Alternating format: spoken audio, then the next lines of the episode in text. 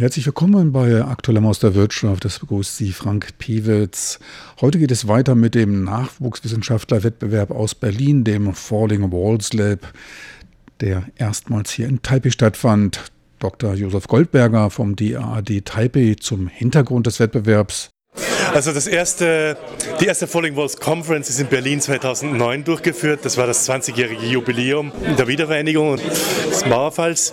Das war damals eben auch schon konzipiert als populärer Science-Event, äh, Science Slam. Zuerst vor allem für sehr renommierte Wissenschaftler, Nobelpreisträger, äh, sehr etablierte Menschen. Und man hat sich dann gedacht, man will auch äh, äh, jungen Wissenschaftlern äh, eine Plattform geben, auf der sie ihre innovativen Ideen äh, vorstellen können. Äh, das Ganze ist gewachsen. Äh, Im Schnitt im Jahr gibt es mittlerweile äh, in etwa 70 bis 80 Ländern äh, Falling Walls Labs als Vorveranstaltungen äh, und die Gewinner dieser nationalen Falling Walls Labs reisen dann normalerweise im November, am 9. November nach Berlin, um dort am Finale teilzunehmen. in diesem Jahr hat sich natürlich alles ein bisschen verändert, Corona-bedingt. Ähm, in diesem Jahr wird das Finale online stattfinden.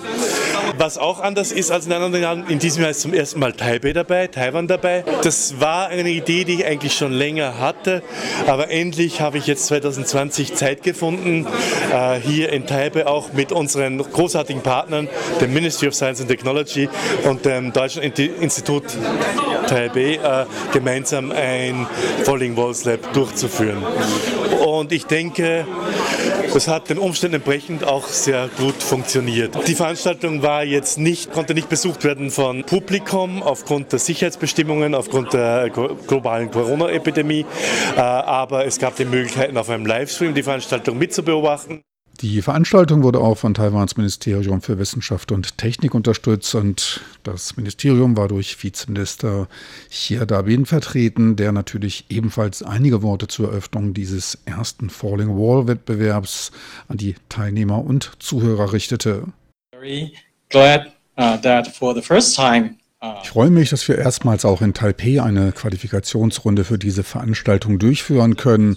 Unser Ministerium für Wissenschaft und Technik ist dabei ebenfalls zusammen mit dem DAAD und dem Deutschen Institut Taipei Gastgeber dieser Veranstaltung. In den letzten Jahren hat unser Ministerium stetig die Grundlagenforschung in den topaktuellen Bereichen, als auch die Unternehmerschaft unter den Forschenden durch gelockerte Bestimmungen und unterstützende Programme, als auch der Entstehung von Plattformen für technische Start-ups unterstützt.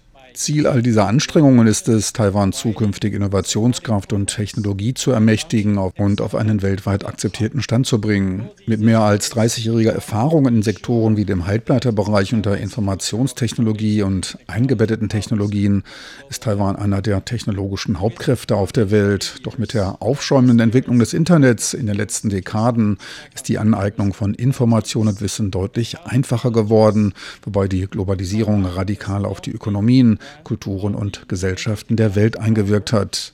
Auch Taiwan muss sich daher bis an die Grenze des technologischen und wirtschaftlichen Fortschritts bewegen, um weiter seine Rolle auf den Bühnen der Welt halten zu können. Dafür muss unsere Industrie mutig Innovation anstreben und auch ins Ausland expandieren. Dies gilt auch für unsere Fachkräfte, die ihre heimische Komfortzone verlassen und global unbekannte Gebiete erobern müssen. Und dies mit visionärem Geist. Das jetzige Falling Wall Lab ist dabei für die nächste Generation der Nachwuchskräfte das ideale Forum, um hier ihre Reise zu beginnen. Ziel ist es, außergewöhnliche oder sogar revolutionäre Ideen zu fördern und die vielversprechenden jungen Wissenschaftler und Unternehmer aus allen Bereichen der Welt zu verbinden. Umso mehr bin ich überrascht, dass auch in Zeiten dieser Epidemie so viele Nachwuchskräfte aktiv an dieser Veranstaltung teilnehmen. Und dann ging es los. Dr. Josef Goldberger eröffnete den Wettbewerb, bei dem es kurz und knapp zugeht. Die Falling Walls Labs sind wissenschaftliche Labs, die weltweit abgehalten werden. Studenten, junge Fachkräfte und Unternehmer, junge Wissenschaftler mit innovativen Ideen stellen dabei in nur exakt drei Minuten Zeit ihre Ideen vor. Der Gewinner dieser Falling Walls Lab Taipei wird Taiwan beim globalen Finale in Berlin vertreten und wird dabei die Chance haben, auch an der Falling Walls Konferenz teilzunehmen, die ebenfalls zeitnah im November in Berlin stattfindet. In diesem Jahr dann wird sie allerdings wegen der Virenepidemie virtuell online durchgeführt. This year it will be an online event. Insgesamt neun Kandidaten stellten sich der Jury. Thematisch wurden breit gestreut etliche Bereiche angesprochen, von Gesundheit, Kontrolle der Finanzen hin zum Bereich der Energiespeicherung bzw. Aufladung und auch hochaktuell der Kontrolle von über die Luft verbreiteten Krankheitserregern. Pech hatte ein Teilnehmer, der an der Unterdrückung akustischer Störgeräusche mit Hilfe seines Smartphones forschte, dann aber wegen akustischer Probleme leider nur einen Teil seiner Botschaft verständlich herüberbringen konnte. Online sinnierte man darüber, ob er seine Technik bereits eingeschaltet hatte. Doch oft war die Zeit zu knapp bemessen, drei Minuten sind sehr kurz, Zeit für Fragen kaum vorhanden.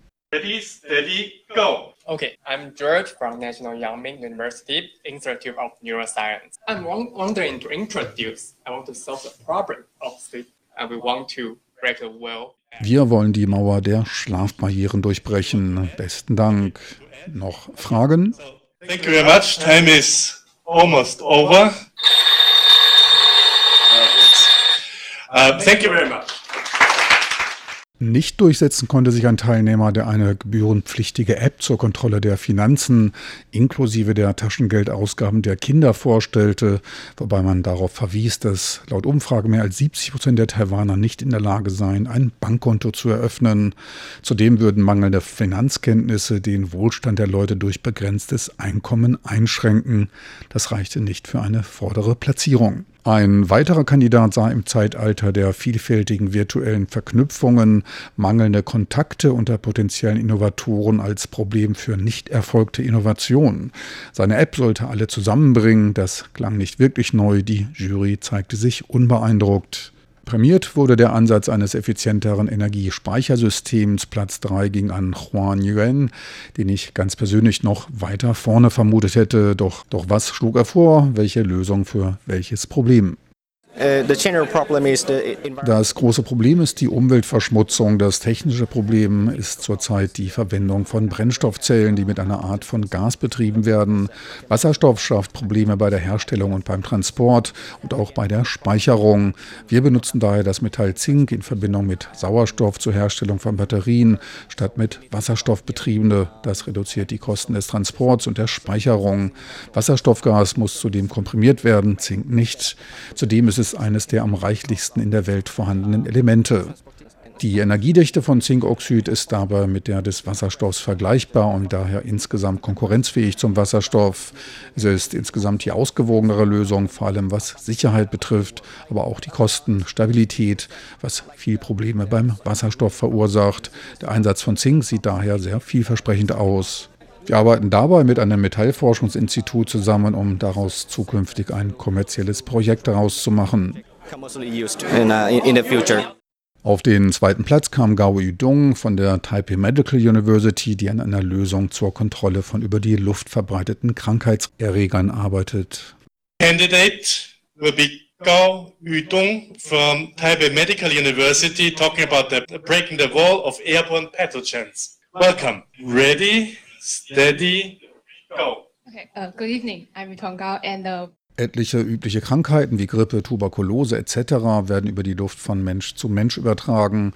Dieses Risiko wird durch Globalisierung und verstärktes Reisen erhöht, ein Faktum, welches durch Covid-19 offensichtlich wird. Statt der Ermittlung von möglichen Hotspots wird Live-Überwachung bevorzugt, da sie effizienter ist und die Fehlerquote von Algorithmen in Geräten besser schließt. Zudem braucht man dafür geeignete Systeme und der Datenerfassung, die nicht in jedem Land in entsprechender Qualität vorhanden sind. Wir haben daher ein Gerät entwickelt, welches an öffentlichen Plätzen wie Flughäfen, Krankenhäusern und Schulen, Zügen zum Einsatz kommt und mehrfach in der Stunde durch Nanopartikel die Luft analysiert. Elektrochemische Techniken erlauben dann die positionelle Bestimmung des Ausbruchs, womit zukünftige Hotspots und Ausbrüche besser und schneller vorausgesagt werden können. Hotspots and further to predict potential outbreaks. Platz 1 stellten wir schon in der letzten Woche vor. Es war Sabin Paraschiv, der eine effizientere Batterie-Ladetechnologie vorstellte, die Batterien langlebiger macht und in kürzerer Zeit auflädt. So viel aus aktuellem aus der Wirtschaft. Besten Dank fürs Interesse.